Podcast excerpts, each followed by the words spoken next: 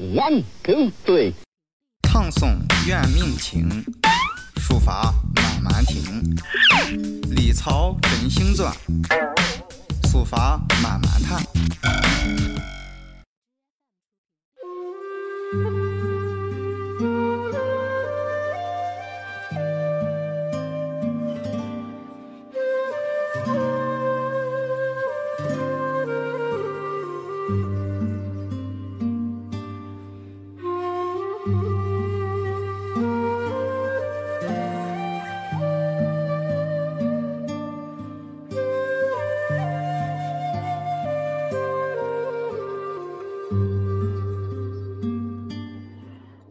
大家好，欢迎大家继续收听漫谈书法。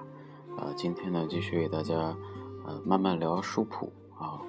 可能有很多呃朋友啊刚关注电台，呃，那么这个我们现在在分享的一个长篇的书学著作书谱啊，给大家简单做一下介绍。那么这个书谱呢，它首先是一个呃。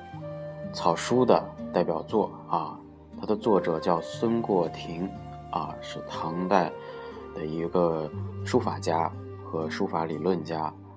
那么他写的这个书谱呢，嗯，可以说是书法史上一个呃里程碑式的理论著作啊，内容也比较长啊，也大概有三千多字。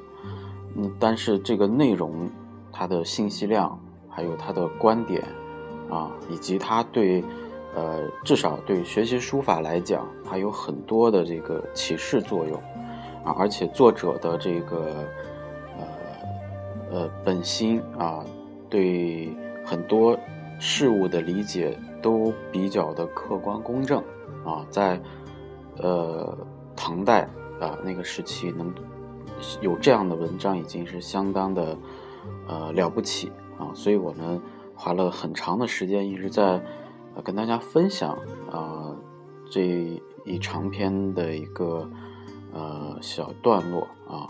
目前分享到现在呢，呃可以说是呃欲罢不能啊，因为这个坑很大啊，挖了也是好久了，自己也得慢慢的填上。当然，我也很享受在呃准备这个小节目的这个。准备资料的过程，因为这对于我个人来讲也是一种学习，啊，那么我们，呃，上一期呢讲的是，呃，孙过庭对，呃，书法学习的一个要点的总结啊，他举了很多的例子啊，大家可以去听一听。那么今天呢，给大家讲一些，呃，就是他对书法学习的一个具体的理解。啊，或者叫，呃，教学情况的总，呃，总结这些都可以。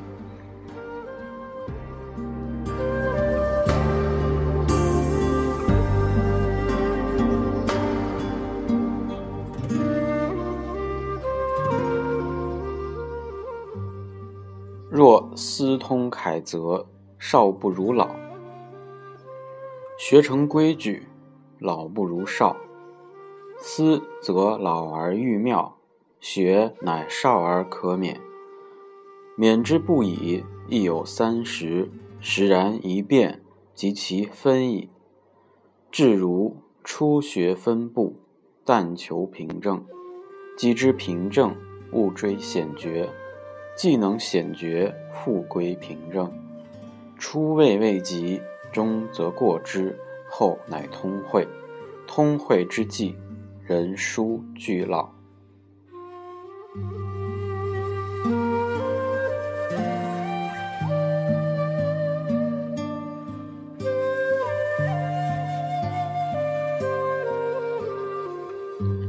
好，那么这一段呢，也是比较经典的啊，就是，呃，简直就是真理啊，简直就是真理。那么它经典到什么程度呢？我给大家慢慢的。就分享一下啊，首先我们说一下第一句，呃，若思通楷则啊，呃，少不如老；学成规矩，老不如少。注意这里的楷则，它不是指我们书法学习的呃楷书啊，它指的是法则啊。我们楷书为什么叫楷书？是因为楷它就代表的是法则或者叫规矩。呃，那么这个在呃，比如说在思考啊，或者是呃打通这些规则的这个这个能力上来讲啊，年轻的不如年长的啊。因为什么？因为年长的他，呃，善于思考啊，善于钻研。那么学成规矩，老不如少啊。这个规矩呢，其实我们简单的讲就叫基本功。在打基本功的时候呢，呃，年长的不如年少的啊。那么为什么呢？后面讲了，思则老而愈妙，学乃少而可免。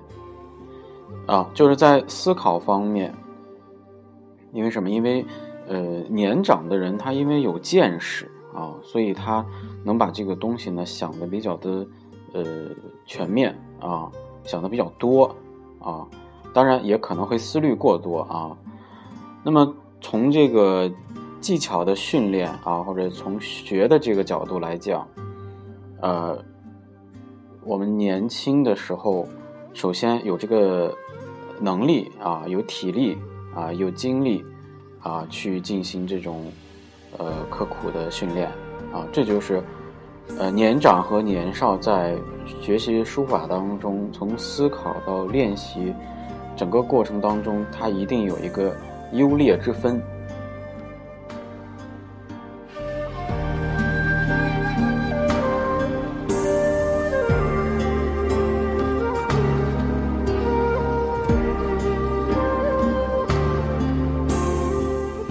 所以说，我们说这个孙过庭他在写这个文章的时候，他想的很全面，就是他会给你分情况啊，他不会说，呃，应该怎么怎么样，应该怎么怎么样，他分了很细啊，他把这个呃人的状态啊，人每个年龄阶段的擅长的东西，他都给你点出来了。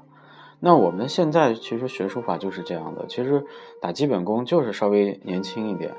或者我们再换一种方式，就是学书法一定要趁早学啊！现在很多人抱着这个观念，呃，说我退休了以后学书法，啊，是不是是？这是你是从一个时间的角度来讲啊，你拥有大量的时间啊，这个没错。但是书法其实也是一个花体力的一件啊一门艺术啊，你要去感知它，你早点啊，不要太晚。啊，你这个练习和认知，其实你不一定要同步啊。比如说，在你没有时间练习的时候，你完全可以去，呃，通过一些书籍，通过一些视频，啊，或者通过一些，呃，你身边有这个学书法的人，你去接触它啊，早早的接触，一定对你是有好处的。好，那么下面就开始讲了，就是，呃，孙过庭把这个学习书法呢划分了三个阶段。啊，这三个阶段就是他的描述非常的经典啊！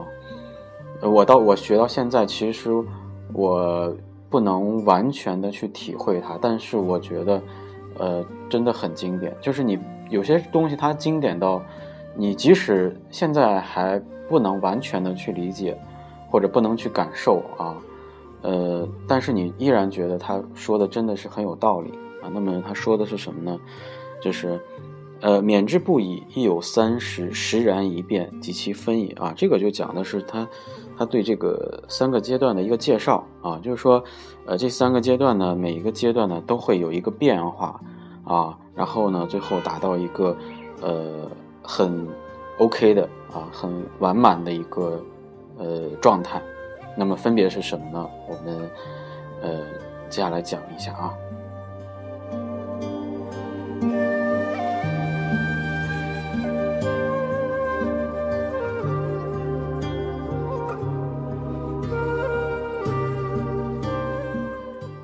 至如初学分部，但求平正；既知平正，勿追险绝；既能险绝，复归平正。啊，这个讲的啥呢？就是我们刚开始学习的时候啊，呃，首先都是从这个一笔一画开始练，啊，都是练什么？练这个分布，指的是这个分行不白啊。我们要讲究什么？讲究的是平正啊啊，这个平正啊，我们可以指笔画的凭证，也可以指呃一种规矩啊，一种基本功，中规中矩，不偏不倚啊。所以我们一开始学基本功的时候，不求怪，不求新，求的是稳啊，所以叫平正。那么，既知平正，勿追险绝，就是你达到了一定的基本功之后，啊，你可能就会追求一些有个性的，或者叫突破呃凭证的一些东西，啊，那么可以指结构啊，比如说我一开始结构写的特别稳当，那么到后来我的结构可能要呃稍微的变化一下，那么变化就有可能出现。啊，险绝啊，就是到这个层面上，呃，或者说说这个险绝也是一种创新啊，这都可以打破原有的规则。那么到了技能险绝，复归凭证啊，我觉得这个最妙的地方就是到最后这个了，就是技能险绝，复归凭证，就是我险绝也做到了，就是我，呃。常人没有体验过的，我也体验过了。那么我们最终又回到了凭证上来，啊，这个描写就特别像，呃，武林高手中的那种至至终至极的那种境界，就是，啊，看似平常，啊，最奇绝啊，反正就是，呃，得来容易且却艰辛的这种感觉，就是我都经历过了。啊，最后我还是很平平淡淡的一杯白水，但是这杯白水它背后当中的，呃，辛酸啊，可能都没人知道，所以这就是一个一个一个，呃，大家在描写一个东西的时候，他能从呃初始到中间到最后，能有一个这样的一个感悟啊，我觉得是非常经典的。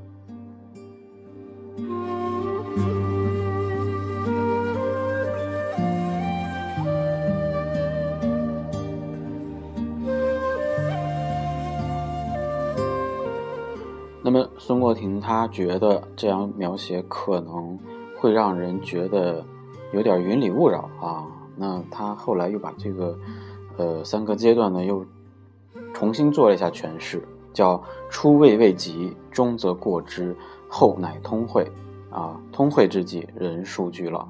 那么初中后，它分别指的什么？就是一开始的时候啊，我们。在练习，不管是笔画也好，还是结构也好，都什么都是达不到，达不到我们要的要求或者标准，啊，所以一直在这个块探索。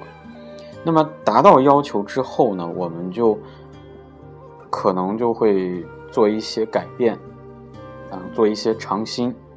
但是在这个过程中呢，容易这个动作做过了，啊，比如说特别的张扬啊，呃，特别的。跋扈啊啊，呃，给人一种盛气凌人的感觉啊。这个其实我们联想到生活中啊，作为一个人，他在初始到辉煌到最后的这个这个呃收尾的过程当中，确实是这样的。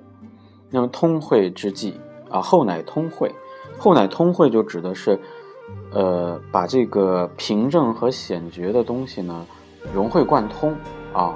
融会贯通之后呢，就达到了这个状态，就是通会之际人书俱老的状态，啊，那这个状态是非常，呃，牛掰的啊，用我们今天话来讲，就是，呃，大师级了啊。那么这个我们讲人书俱老的这个老，我们一可以解释就是，呃，慢慢变老啊，慢慢变老，或者你的字也好，还是人也好，都是随着你的年龄的增长。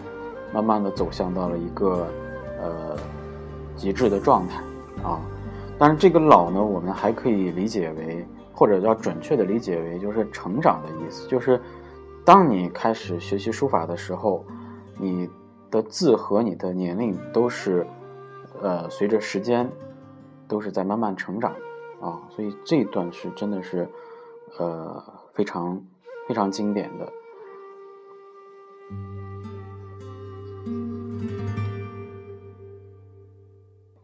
好，那我们最后呢，就是通过这一段呢，跟我们现实的当下做一个小小的衔接。